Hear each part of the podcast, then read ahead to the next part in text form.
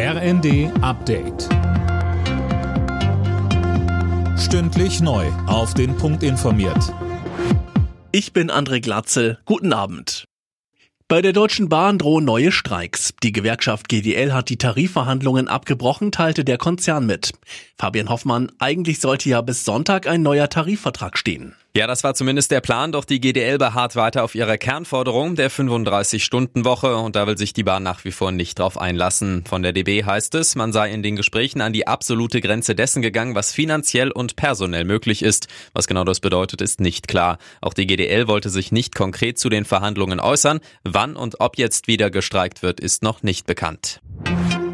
Russlands Präsident Putin droht einmal mehr dem Westen. In seiner jährlichen Rede zur Lage der Nation warnte er vor den Folgen, wenn westliche Truppen in die Ukraine entsandt würden. Man habe auch Atomwaffen.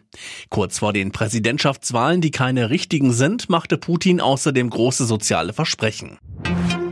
Die Inflation ist im Februar voraussichtlich auf den niedrigsten Stand seit Juni 2021 gefallen.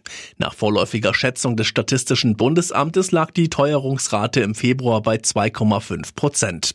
Mehr von Philipp Nitzig. Im Januar hatte die Inflationsrate bei 2,9 Prozent gelegen. Schon das war eine deutliche Entspannung. Jetzt hat sich vor allem der Preisanstieg bei den Lebensmitteln spürbar abgeschwächt. Auch die Energiepreise gingen trotz der ausgelaufenen Preisbremsen erneut zurück. Die endgültigen Zahlen wollen die Statistiker dann in knapp zwei Wochen veröffentlichen. Die Satirepartei Die Partei ist mit einer Beschwerde gegen eine Sperrklausel bei den Europawahlen gescheitert.